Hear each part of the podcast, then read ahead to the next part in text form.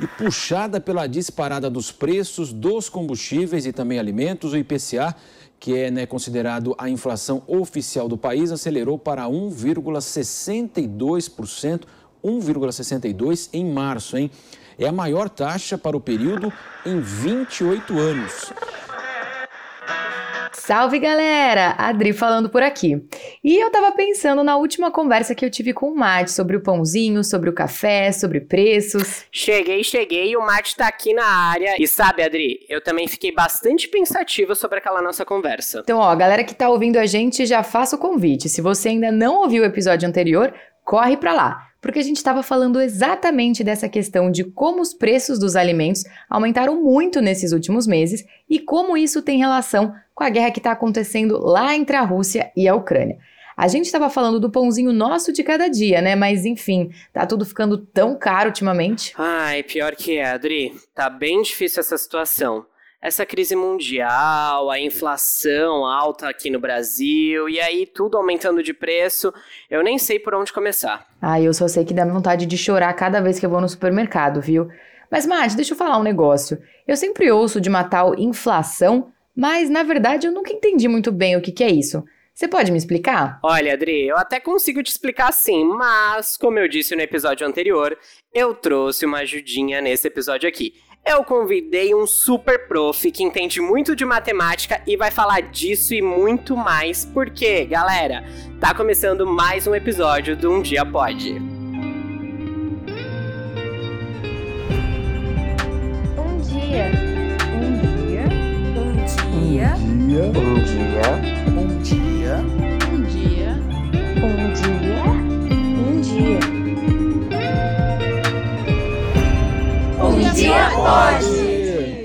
Mate, eu tô muito animada. Me conta mais quem é esse convidado que você vai apresentar pra gente. Bom, eu não vou contar não, eu vou fazer melhor. Deixa ele se apresentar. Seja muito bem-vindo a Um Dia Pode e fale mais de você, professor Fernando Barnabé.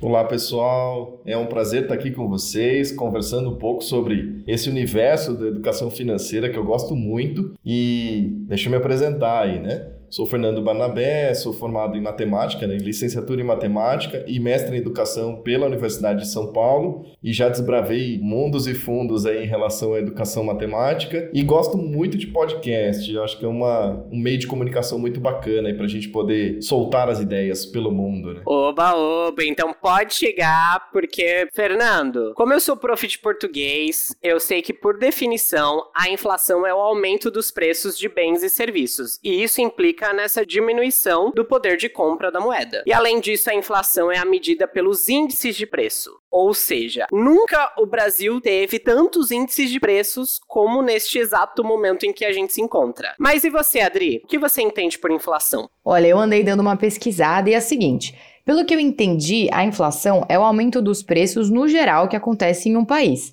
aumentando assim o custo de vida da população, ou seja, né, o quanto a população tem que gastar para manter o seu padrão de vida.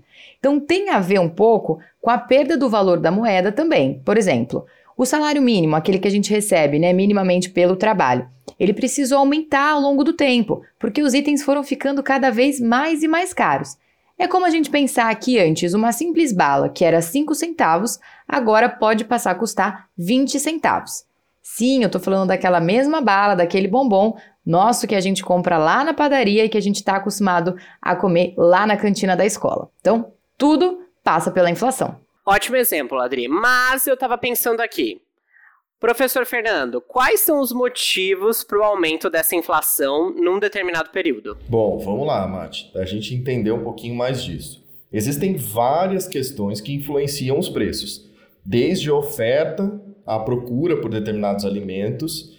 Tem também a questão de época de produção né, e a região onde se produz esses alimentos. Então, por exemplo, produtos sazonais, né, que são aqueles produtos que são feitos em determinados. São, tem períodos né, de produção, como tomate, arroz, feijão. Dependendo do, de alguns fatores climáticos, isso pode acabar prejudicando essas safras, mas também tem o fato de que em determinados períodos eles não são tão produzidos. Isso prejudica é, a questão dos preços, né? Isso acaba atrapalhando um pouquinho mais isso. Mas tem também é, fatores internacionais nesse processo, né? Então, a gente falou aqui da guerra é, Rússia e Ucrânia, então tem outros fatores que acabam impactando. No Brasil, a gente tem um ponto que a gente precisa entender sempre, que é o fato da gente ser extremamente dependente do transporte rodoviário. Então, para poder escoar a produção, a gente acaba usando muito o transporte rodoviário. E aí, qualquer movimentação no preço dos combustíveis, nos derivados de petróleo,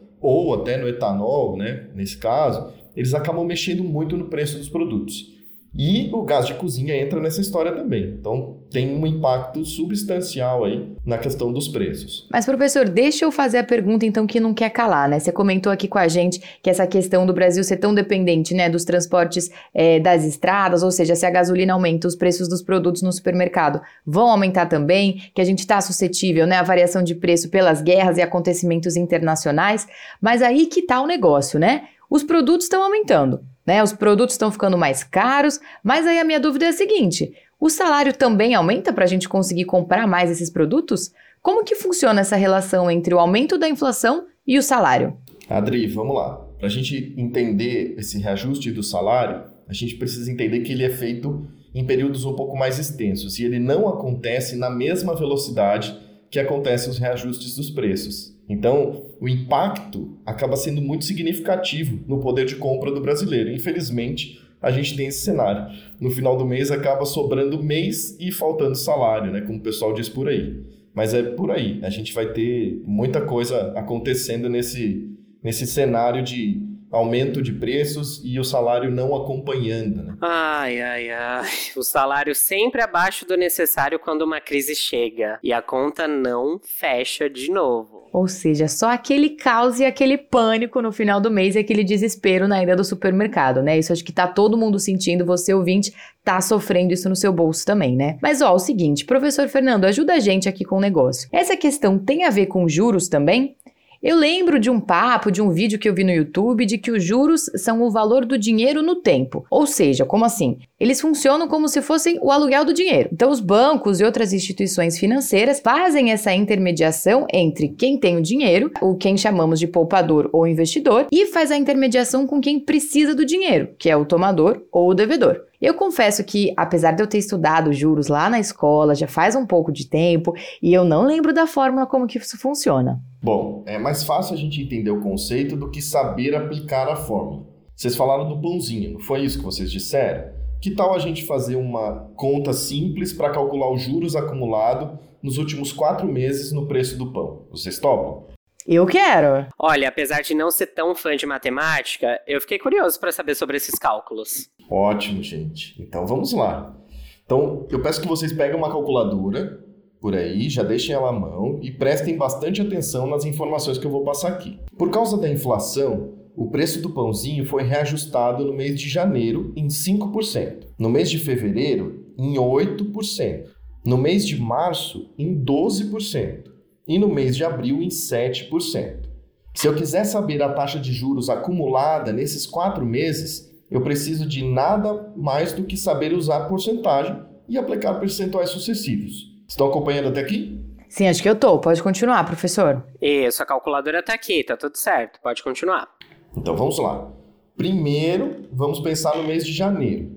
5% é igual a 0,05, certo? Então, aumentar 5% é o mesmo que adicionar 1 mais 0,05, ficando com 1,05, que multiplicaremos ao valor do pãozinho. No mês seguinte, em fevereiro, o reajuste foi de 8%, que pela mesma ideia nos leva a 1,08. Mas isso é sobre o 1,05. Então temos que fazer a multiplicação. 1,05 vezes 1,08, que vai dar 1,134. Faça na sua calculadora aí também. Agora, vou usar o mesmo raciocínio para os outros meses. Em março, com 12%, fica 1 mais 0,12, que dá 1,12. Eu multiplico 1,134 por 1,12 e recebo como resultado 1,27008. E por fim, em abril, com 7% de aumento, eu tenho 1 mais 0,07, que dá 1,07 aí no ajuste, e eu vou ter que multiplicar o que eu já tinha, 1,27008, por 1,07. E aí o resultado disso tudo vai dar 1,3589856. Esse número grande. Portanto, o aumento final, que é o juros acumulado, foi de aproximadamente 0,36 ou 36%. Conseguiram entender até aí? Fernando, eu acho que eu consegui entender sim. E para o pessoal que está ouvindo a gente, eu sugiro seguir a gente lá nas redes sociais, que a gente vai ter uma imagem para explicar melhor toda essa conta que o professor fez para a gente, para vocês conseguirem entender como foi feito esse cálculo. Mas, professor Fernando, deixa eu te perguntar um negócio. Como que eu sei que esse 1,3589856 equivale aos 36%? Vamos lá então, para a gente entender, Adri. É, 1,36, que seria aproximadamente esse número que você falou agora, né, seria 1 mais 0,36. Ou seja, a gente tem um inteiro, que é 100%, e mais 0,36, que corresponde a 36%. Assim, a gente teve 36% de aumento neste período indicado aí. Então, quer dizer, uma vez que eu entendo o conceito dos juros, né, e da porcentagem, e não só da fórmula, né, como você falou anteriormente, eu consigo fazer, então, essas contas de porcentagem. É isso? Exatamente. Assim a gente consegue compreender os aumentos, os descontos, apesar deles serem raros, né, infelizmente. É o cálculo de porcentagens em tarifas de água ou de energia elétrica, que são pontos constantes né, da nossa vida. Todo mês tem uma conta de água, uma conta de energia, de, de energia elétrica. É, esses aumentos e descontos eles podem ser verificados com cálculo de porcentagem. Massa demais. Boa! E eu tava pensando uma coisa aqui para quem ainda não sabe um pouco como transformar porcentagem nesses números fracionários, né? A gente pega esse número, por exemplo, 36% e divide 36 por 100 e aí a gente chega nesse resultado de 0,36. Não é mesmo, professor Fernando? exatamente isso. Muito bom, Mate. Exatamente essa relação. E é assim que a gente vai conseguir, então, estimar quanto vai ficar o preço daqui a alguns meses? Essa pergunta é muito boa. Quando os matemáticos ou os economistas enxergam né, um padrão nesses aumentos sucessivos, dá para prever, com alguma margem de erro, quanto vai ficar o preço daquele produto. Nesse nosso exemplo, né, se o pão custava R$ 12,00 o quilo no início de janeiro, lá no final de abril ele passou a custar por volta de 12 vezes 1,358986, ou seja, ele passou a custar R$ 16,31 o quilo. Uau! Isso é matemática! Muito legal quando a gente consegue aplicar o que a gente aprende na escola numa situação do nosso dia a dia. Eu gostei demais, professor, tá de parabéns. Não, eu tô feliz demais porque é isso, né? Quando a gente entende que a matemática tá de fato em tudo na nossa vida, né? Que ela vai estar tá no pão que eu compro, no refrigerante que você aí ouvinte, né, compra na escola, na bala que você vai comprar para dar pros seus colegas, no sorvete, né, no produto que você vai comprar, as lojas que você vai estar tá passando. Então, quem acha que matemática é chata é porque não tá entendendo direito o negócio, né? Que uma vez que a gente entende a fazer bem o cálculo, aí as coisas começam a fazer muito mais sentido. Então, professor Fernando, super gratidão pela aula de hoje. Pessoal, eu que agradeço muito, foi um prazer conversar aqui com vocês.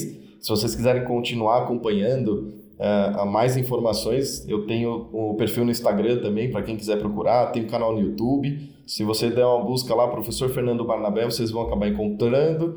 No Instagram é arroba prof, Barnabé, e já facilita a vida de vocês para encontrar nas redes. Agora que a matemática vai ficar boa demais, minha gente. E ó, esse papo aqui tá bom demais. E aí já vou já vou deixar vocês ligados, hein, gente? Porque a festa junina tá chegando, então vai ter muita quermesse, né, pra gente gastar e aplicar o nosso dinheirinho aí. Então bora tá ligado no valor dos preços, né, das coisas. E já tô dando um spoiler aqui, hein? Festa junina chegando e eu não vou nem dizer qual que é o tema dos nossos próximos episódios, né? Só sei que vai estar tá muito show de bola. Então, gente, não perde não, hein? Fica ligado nos nossos próximos episódios. E como diria minha mãe, vem muita coisa retada por aí, né? Mas sem mais spoilers, Adri. E a gente vai ficando por aqui. Eu quero agradecer todos os nossos ouvintes e dizer: e aí, galera, vocês gostaram desse episódio? Comenta lá no nosso Instagram, arroba sem E ou I no final. E segue o nosso TikTok também, tá? Até mais, bora fazer essas contas direitinho, gastar com sabedoria e hashtag partiu. Gratidão é a palavra do episódio de hoje. Bom demais. Até a próxima. Um dia. Um dia. Um dia. Um dia. Um dia. Um dia. Um dia. Um dia. Um dia pode.